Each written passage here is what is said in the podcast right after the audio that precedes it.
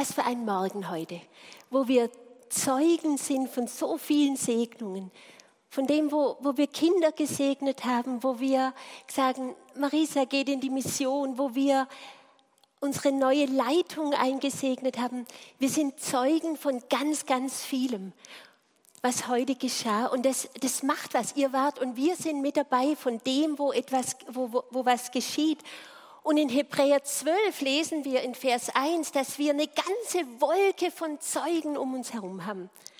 Das ist irgendwie, wenn man sich das vorstellt, da sind ganz viele und da wird beschrieben, wer das ist. Wow, Abraham, Noah und, und, und ganz viele von denen, wo wir jetzt in letzter Zeit schon, Zeit schon, Zeit, in der letzten Zeit schon gehört haben. Und deshalb haben wir auch diese Bibelreihe jetzt über den Sommer, um von Menschen zu hören, die ihr Leben mit Gott gelebt haben. Und wo wir in Hebräer 11 lesen können, sie haben Gott vertraut. Noah hat Gott vertraut. Deshalb hat er mittendrin, wo es keinen Regen gab, ein Schiff gebaut. Er hat Gott vertraut. Er hat Gott vertraut.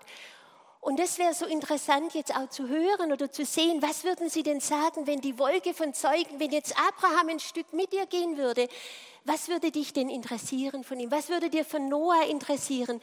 Einfach das nochmal zu lesen, was würde die Wolke von Zeugen dir sagen und dich anfeuern und sagen, ja, yeah, du bist auch ganz cool und völlig normal und du hast deine Ups and Heights, nee, Ups and Downs und mit dem bist du unterwegs. Und er sagt das Wort Gottes, da steht eine Wolke von Zeugen, die dich anfeuert, die sagt, gib nicht auf und leg das, was dich beschwert und leg die Sünde von dir weg und geh deinen Weg. Und von daher haben wir jetzt in diesem Sommer immer wieder einige Personen, jeden Sonntag eine Person, wo wir sagen können, wow, wow, wie hat die ihr Leben gelebt? Irre, das ist toll.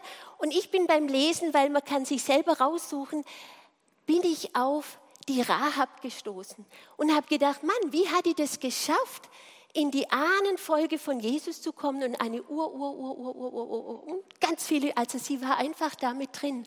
Wie hat sie das geschafft, von der Prostituierten dahin zu kommen, dass sie in die Ahnenfolge Jesu drin ist? Unglaublich. Also mich hat es interessiert und ich habe dann nachgelesen in Hebräer 11, wo es aussteht, steht, und wisst ihr, was sie gemacht hat? Sie hat Gott vertraut. Sie hat Gott vertraut und hat diese Kundschafter, die da waren, freundlich empfangen. Und von daher ein bisschen mehr heute Morgen von Rahab. Von Rahab, die das gelebt hat, wo auch der Bill Johnson das ausdrückt, Glaube ist Hingabe und nicht unsere Leistung. Glaube ist Hingabe.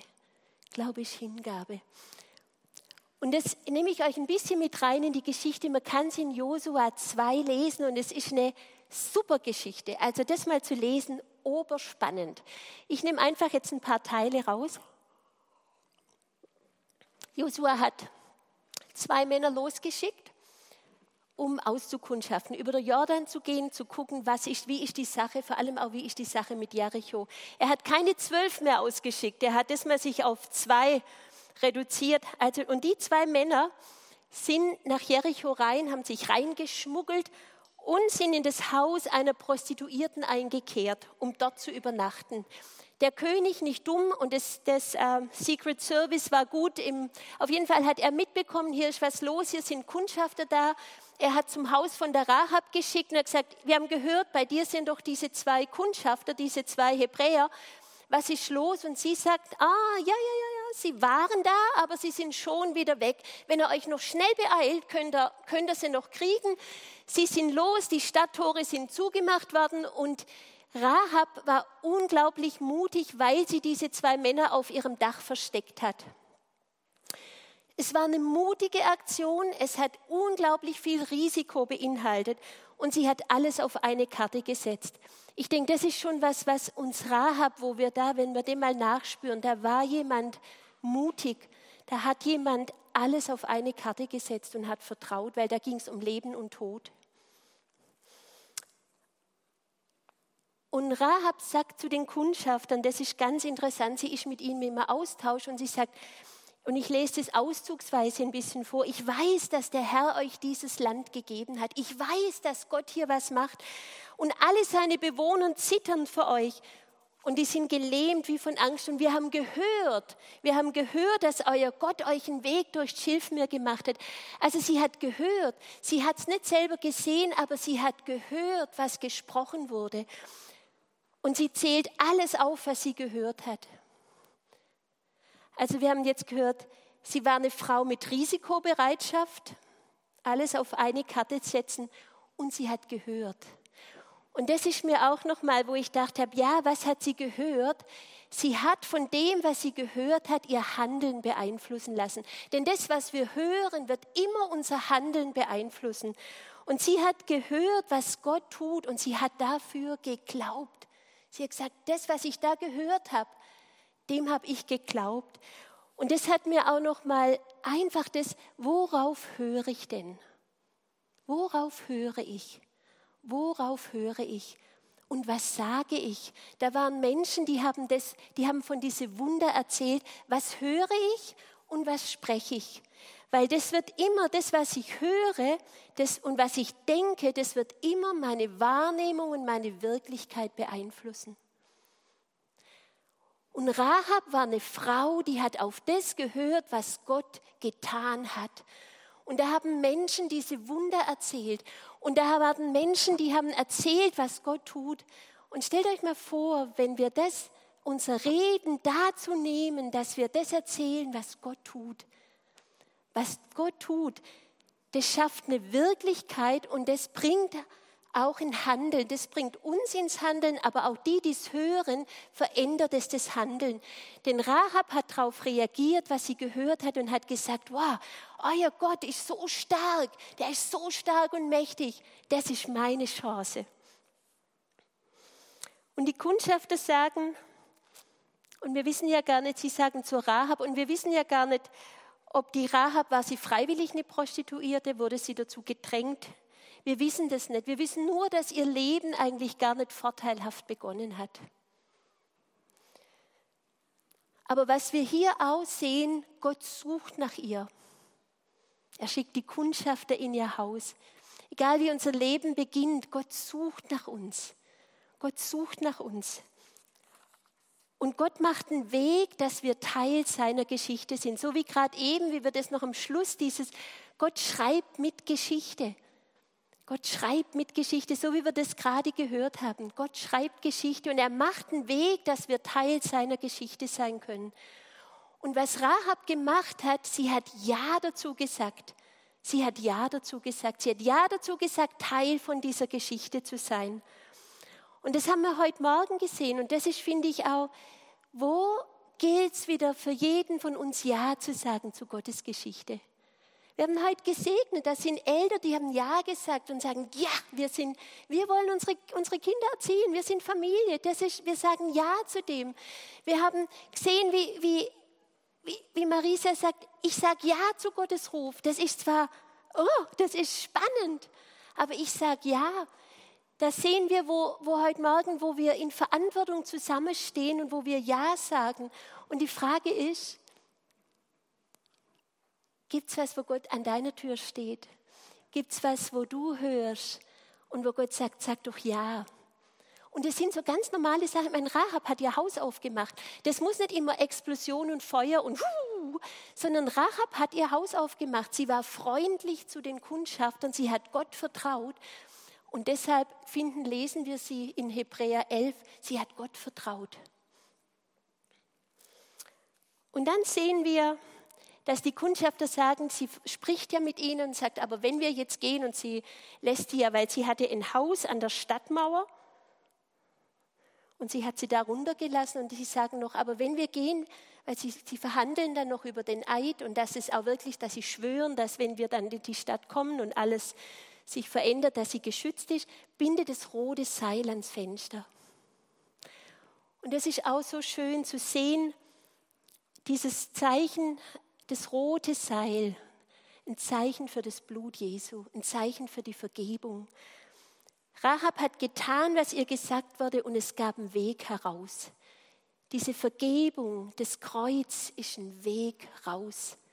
Und wenn wir singen, Gott ist der Wegbereiter, der, der Wegbereiter für uns, das ist so schön, seine Vergebung durch Gott seine Vergebung, die wir erleben und was auch Rahab durch Gott erlebt hat, auch die Vergebung, die sie durch Menschen erlebt hat, das hat ihr Leben verändert.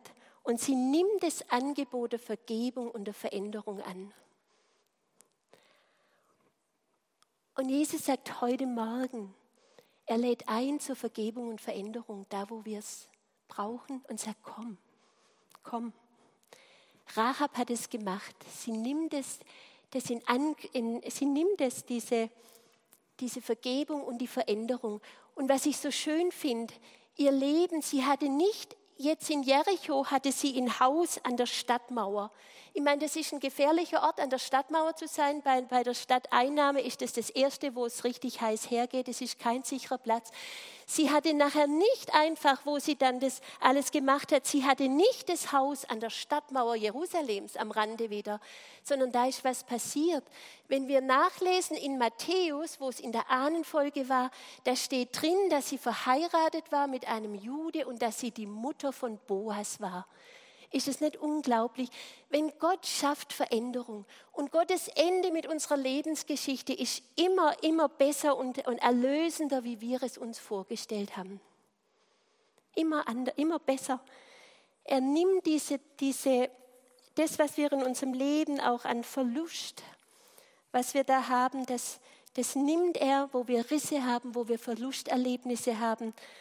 Und er schreibt er verändert unsere Biografie. Und mich hat es so neugierig gemacht in Matthäus. Matthäus selber war ja ein Zöllner und er schreibt diesen Stammbaum Jesu. Und wenn wir dann lesen, kommen all diese Männer, richtig viele, richtig viele, müsst ihr mal lesen. Und dann sind vier Frauen werden erwähnt. So interessant. Und da ist eine davon die Rahab. Und was wir da sehen können, Gott hat eine bedeutende Zukunft für dich. Wenn du sagst, hier bin ich, hier bin ich, Gott hat eine Zukunft für dich, egal wie die Vergangenheit ist. Und wenn wir von Tamar lesen, die auch, die auch, ähm, auch erwähnt wird, die auf ganz unübliche Weise ihr Recht einfordert, dann können wir einfach sehen, Gott vergibt. Und wenn wir, wenn wir Ruth sehen, weil sie wird auch erwähnt in diesem Stammbaum, dann können wir, dann können wir sehen, Gott lässt niemand zurück. Und wenn wir Bathseba sehen, dann können wir auch sehen, Gott kann jede Situation heilen und erneuern. Und wenn ich heute, wenn ich heute an Rahab denke, dann denke ich, wow, was für eine Frau. Was für eine mutige Frau. Sie hat darauf reagiert, was sie gehört hat und hat dieser Reaktion Aktion gegeben. Das, was sie gehört hat, hat sie Aktion gegeben. Und das ist die Frage, spricht Gott da auch zu uns?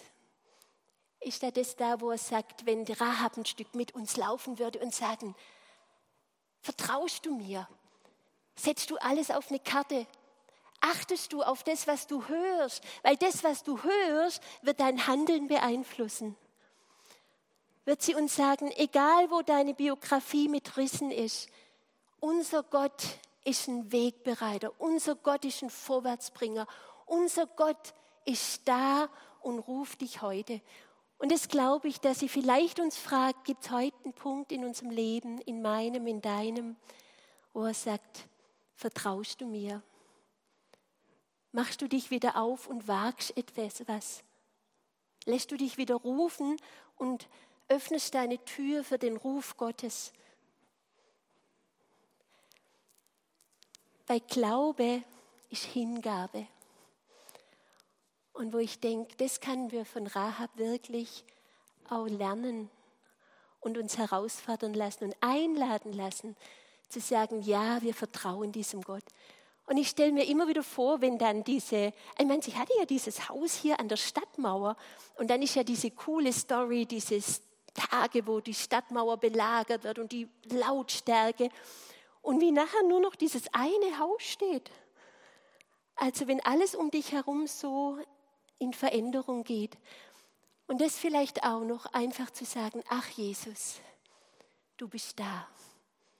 Ach Jesus, du bist da, du bist da und du bist bei mir. Und wenn alles rechts und links, wenn es richtig turbulent zugeht, dann bist du da, du bist da bei mir. Jesus, du bist da. Und von daher, nehm doch Rahab mit in diese Woche. In diese Hingabe, die wir, wo wir Jesus lieb haben und sagen, hier ist unser Leben. Wir lieben dich, Jesus. Amen.